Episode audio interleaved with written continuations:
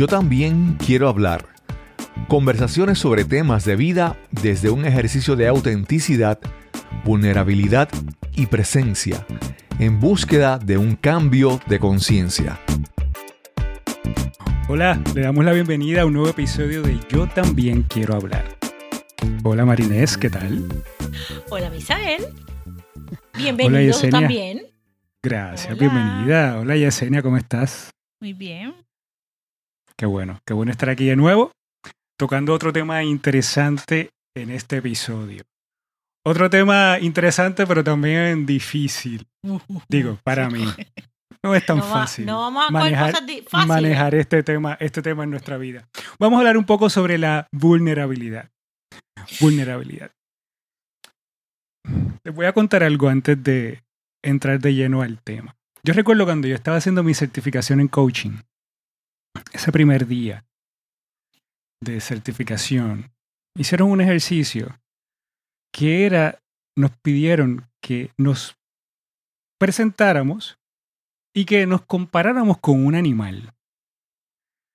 Les tengo que confesar que esa dinámica a mí no me gusta para nada porque yo nunca me he sentido eh, identificado con algún animal y casi siempre salen los mismos. Aves, pájaros, peces, perros, gatos. Y a mí en realidad pues ninguno de esos me llama mucho la ¿Pero atención y tampoco me siento identificado. Voy. Como soy el, como era el, el último en participar, porque justamente comenzaron en el orden de sillas, pues me pongo a, a googlear, claro está. Y no me preguntes cómo fue que llegó, pero el, hubo el animal que llegó fue el lo que aquí en Puerto Rico nosotros conocemos como cobito, pero en realidad se le conoce como el cangrejo ermitaño.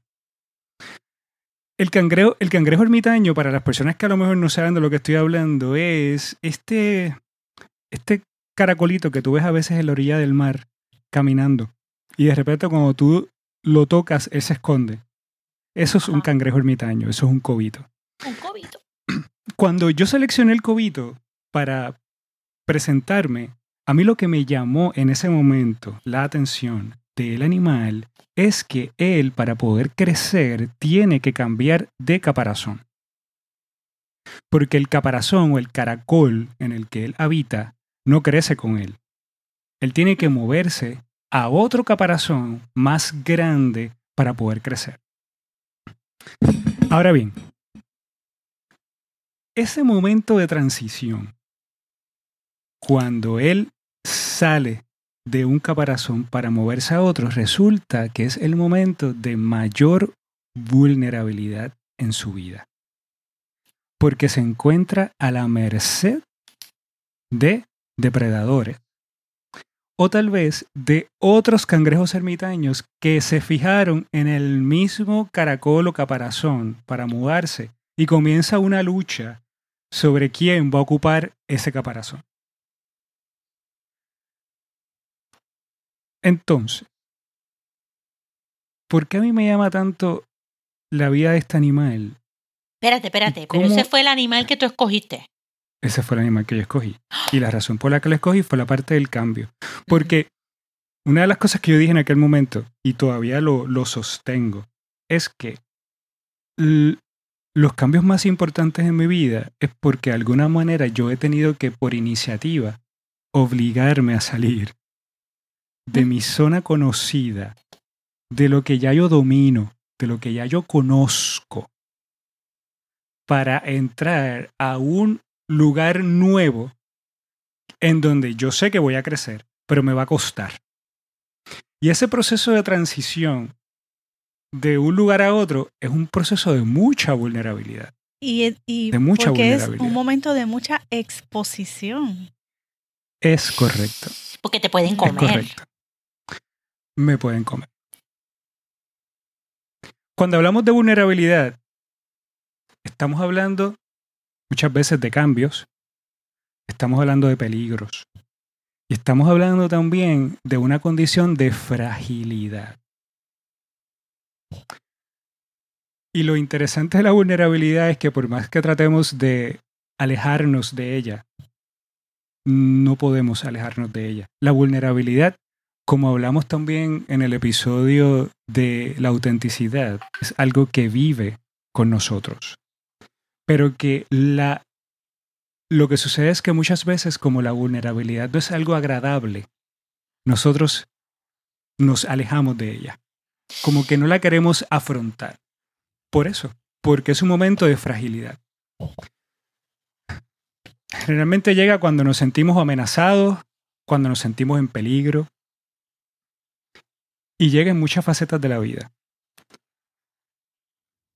Un niño cuando un recién nacido es totalmente vulnerable y depende completamente de la protección de sus cuidadores y de sus padres, pero en la medida en que nosotros vamos creciendo, en cada etapa de vida que nosotros entramos, nosotros entramos en una etapa, en un momento de vulnerabilidad, porque son etapas de cambio. Yo, cuando reflexionaba sobre este tema, y aquí ahora las voy a dejar hablar, no se asusten, que ustedes también van a hablar. Misael. Gracias. Sí, van a hablar, van a hablar. Mm, hay, hay tres momentos en la vida en donde yo me he sentido muy vulnerable. Uno es cuando me enfrento a cambios, parte de lo que estaba explicando ahora, ¿Por qué? Porque son nuevas expectativas, sobre todo cuando a veces es un lugar de trabajo. Yo muchas veces entro y digo, daré el grado. ¿Qué pensarán de mí? Me contrataron aquí porque se supone que yo sepa. ¿Y qué pasa si yo demuestro que no sé? ¿Ve? Esas son cosas que me, me comienzan a mostrar vulnerable ante los demás. Muchas veces también cuando me expongo a otras personas. ¿Cuánto realmente yo quiero que sepan quién yo soy realmente? ¿Y qué van a pensar de mí? cuando se enteren quién yo soy. ¿Me querrán? ¿No me querrán? ¿Me aceptarán como soy? ¿No me aceptarán como soy? ¿Qué pensarán? ¿Soy entretenido? ¿Soy aburrido? Muchas cosas, muchas cosas pasan por mi mente. Y otra de las cosas también es cuando muchas veces experimentamos cambios físicos, sobre todo cuando llegan enfermedades, porque ahí tú te das cuenta realmente de la fragilidad de la vida. Y sobre todo también cuando tú estás entrando a cierta edad de la vida, por ejemplo, yo, que ando ya llegando a los 50. Pero mira, ¿qué pasa? Que muchas veces te comienzas a dar cuenta de que aunque tú te sientes bien, hay muchas cosas que a lo mejor antes tú podías hacer de una manera y ahora a lo mejor te cuestan un poco más de trabajo físicamente hablando. Y eso también te llega, te toca también la vida y tú dices, caramba, hay cosas cambiando. ¿eh? Estoy frágil, la fragilidad de la vida. Compañeras, ustedes, ¿cómo ven la vulnerabilidad? Mira, yo me identifiqué mucho con, con ese momento de exposición. Y con el tema de, de, la, de la percepción, ¿verdad? De que hay una situación de amenaza. ¿Por qué? Porque esa amenaza muy bien puede ser real. Como el caso del cobito, que puede venir otro cobito a atacarlo, a pelear, a luchar pero también muchas veces es simplemente percibido. No es que sea real que estamos peligrando. Ah, que me, sí, sí, que lo pienso, que lo pienso y me lo imagino. que me lo creo, que es que esto va a ser súper terrible y en realidad no lo va a ser. Yo recuerdo un momento bien particular de, de vulnerabilidad para mí. Yo llevaba mucho tiempo que quería hacer yoga, quería coger clases de yoga. Pero a mí me intimidaba tanto entrar a un estudio de yoga. Solamente pensar que yo tenía que entrar en este espacio desconocido con toda esta gente, para mí era terrible. Una amiga me habló de, unas clases que estaban dando en, en este parquecito y el hecho de que fueran poquitas personas, que fueran espacio abierto, me hizo sentir más segura. Y comencé a ir a ese espacio. Y ya luego, eventualmente fui adquiriendo la, la seguridad en mí misma hasta que eventualmente llegué a un estudio de yoga. Y no dejó de ser difícil entrar a ese espacio. Requirió, de todas maneras, vulnerabilidad de mi parte. Pero de alguna manera ya yo sabía que ese, esa amenaza o ese miedo no era real. Sabes que sobre eso que estás diciendo, Brené Brown es una trabajadora social que ha estudiado por los últimos años el tema de la vulnerabilidad y para mí ha sido maravilloso escuchar sus videos y, leer. Una de las cosas que ella habla es que eh, es inevitable en la vulnerabilidad eh, o sea, no vivir entre la victoria y la derrota. Porque sabemos que cuando estás en un proceso de vulnerabilidad, cualquiera de las dos cosas pueden suceder. Aquí la cuestión es aprender a convivir con ellas. Exacto. Aprender Sí, sí, a convivir con ellas y, y caminar y atreverse a hacer lo que hay que hacer, que es lo que tú hiciste en el caso de la yoga. ¿Me entiendes? Tengo miedo, no sé qué va a pasar, pero Lo aquí hago voy. de todas maneras. Lo hago sabiendo que pueden ocurrir muchas cosas y la única forma de saber si algo va a ocurrir es llevándolo a cabo. Marinés, ¿qué me ibas a decir? Sí, pero mira, la vulnerabilidad, y yo creo que quizás esto es en la línea de lo que dice Yesenia, la vulnerabilidad es otro cuento más que tenemos en nuestra mente. Porque, por ejemplo, yo siempre, yo siempre quiero aparentar que soy fuerte. Yo siempre quiero aparentar que tengo las cosas en la mano, que tengo la bola, que estoy jugando. Porque mi cuento es que si me veo vulnerable, no me van a querer, ¿verdad? Por ese, ese diálogo interno que tengo. Que ambas cosas es, es un diálogo y es una creencia y es una, una imaginación. Pero la otra cosa que dice Brené Brown en cuanto a la vulnerabilidad es que hay que ser vulnerables porque nos tenemos que, que exponer y tenemos que contar cómo nos sentimos, pero que no se puede con todo el mundo que hay que escoger con quién ser vulnerable.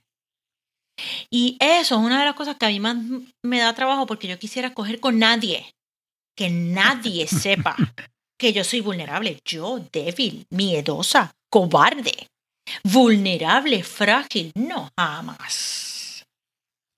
Y, y me, da, me da trabajo aún con amistades cercanas poder estar en un estado en el que me libere de todos esos cuentos y de todas esas creencias y permita hacer mis cuentos y decir lo que creo en un espacio seguro. Uf, me, me cuesta, me cuesta ser vulnerable. Luchamos, luchamos contra la vulnerabilidad porque nos da miedo a, a todo eso que, hemos, que tú has dicho de qué van a pensar, qué van a decir. ¿Podré hacerlo? ¿No lo podré hacer? Tenemos mucho, mucho miedo a sentirnos heridos o heridas. Es parte de, incluso cuando tú vas a la raíz de la palabra de vulnerabilidad, precisamente va por ahí. Es, es, es tiene que ver con, la, con una herida. Y, y, también es un miedo a no ser suficientes, a no dar el grado.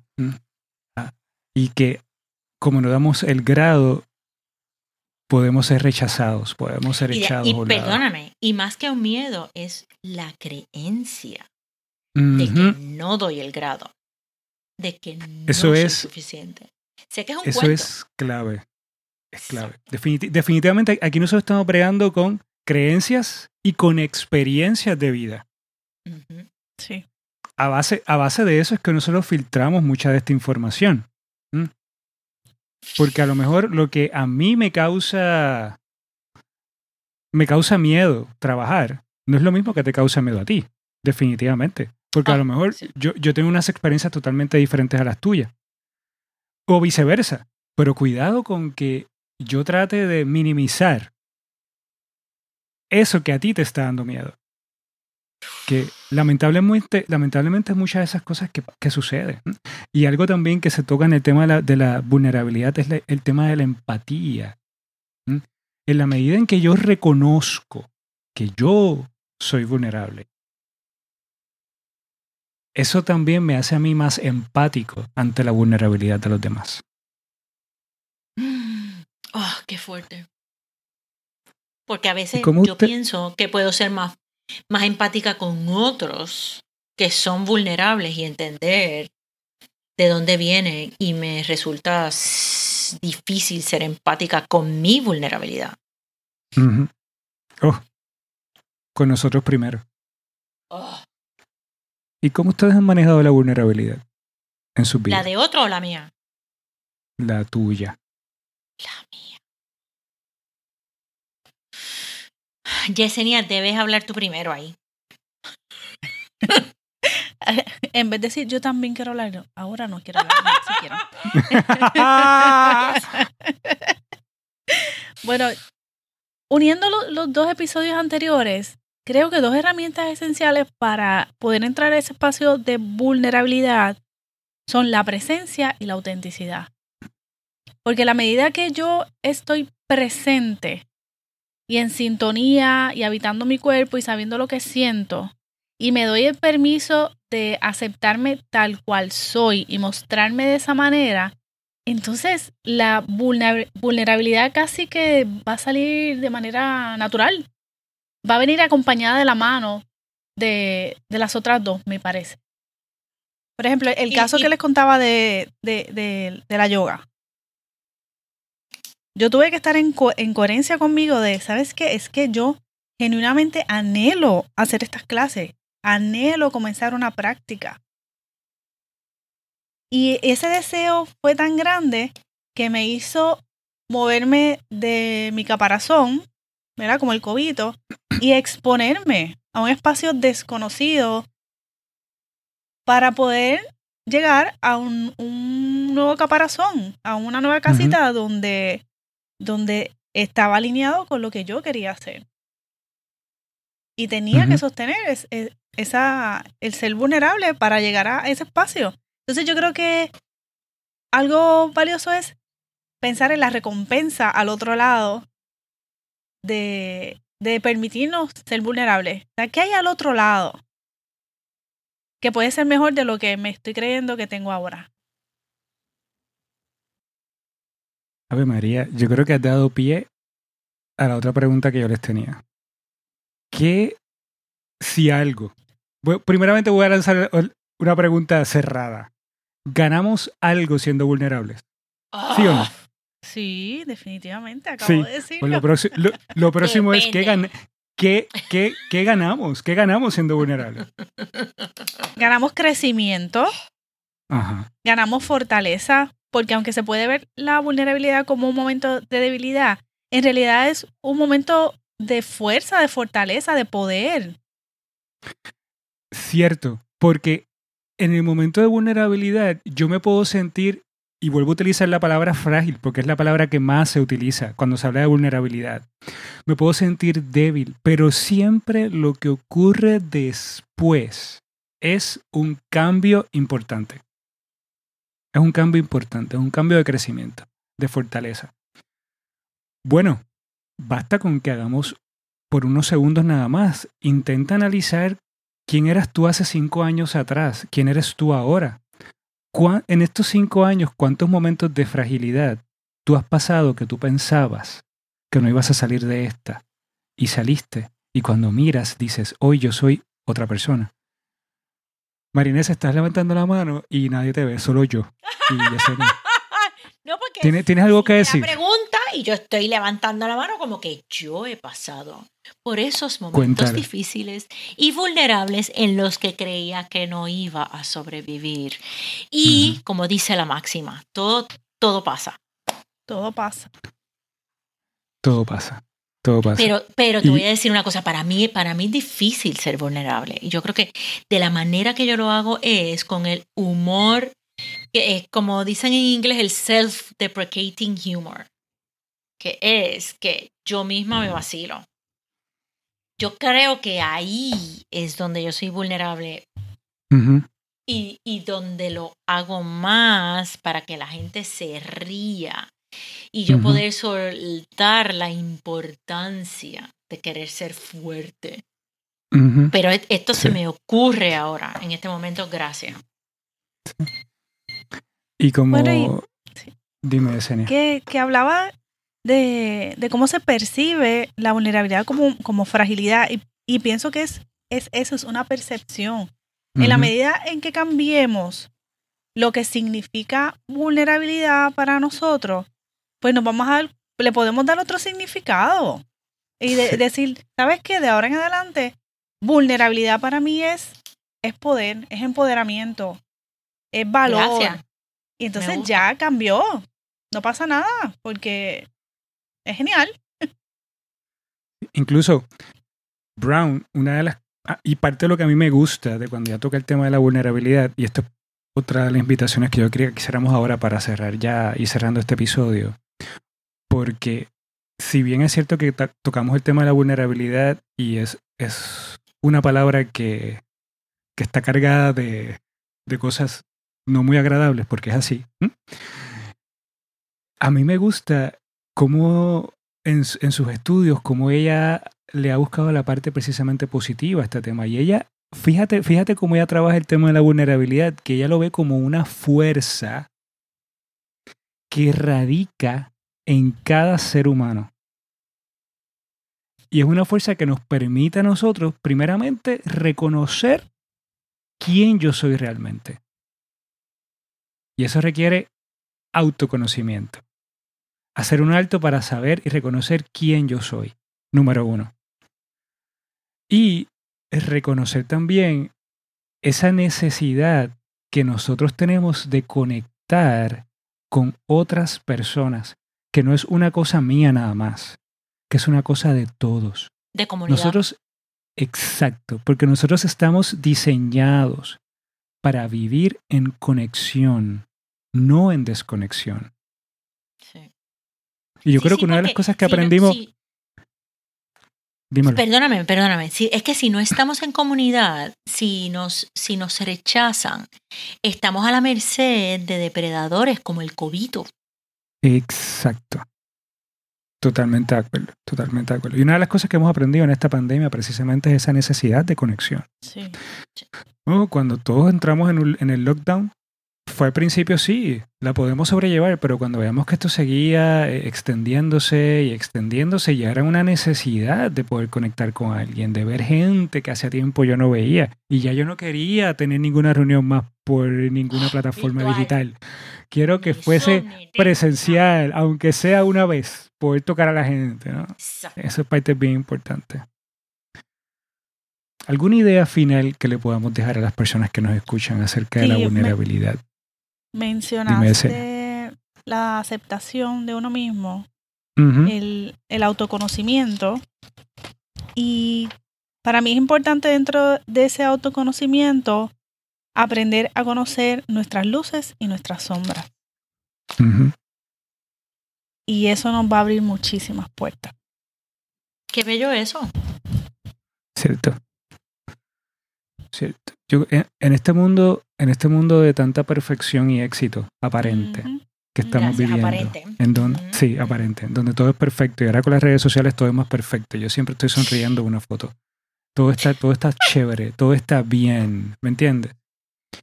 Eh, debemos de tener el coraje precisamente de reconocer también que somos imperfectos y que no pasa absolutamente nada porque yo estoy rodeado de gente imperfecta. Exacto.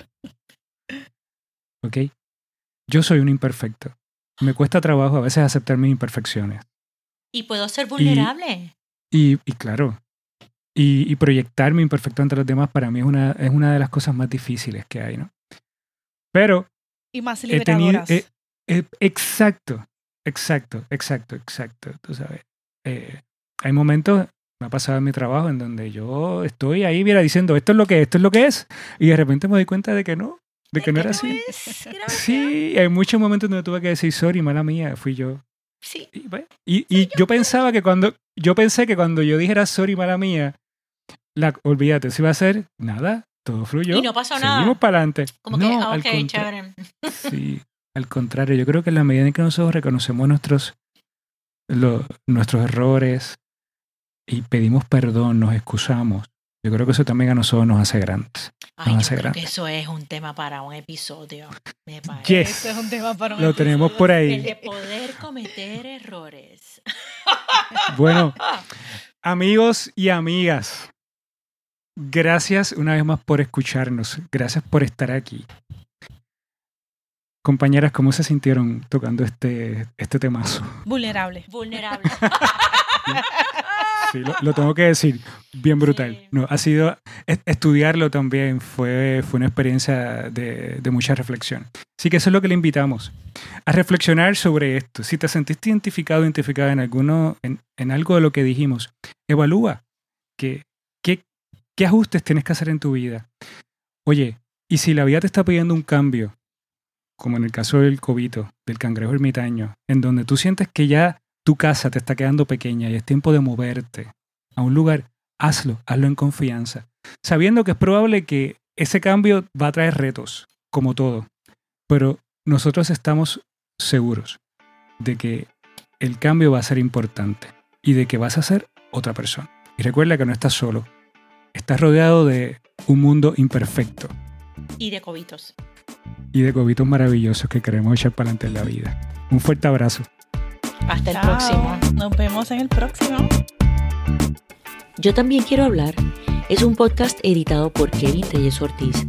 Arte gráfico por Yesenia Rodríguez. Producido por Cristóbal Colón para podcastingpuertorico.com. Si también quieres hablar con nosotros, te invitamos a que nos envíes una nota a nuestro email, gmail.com. Si no entiendes la dirección, te la escribiremos en las notas del programa. Quizás puedas participar en nuestro podcast. Te esperamos en el próximo episodio.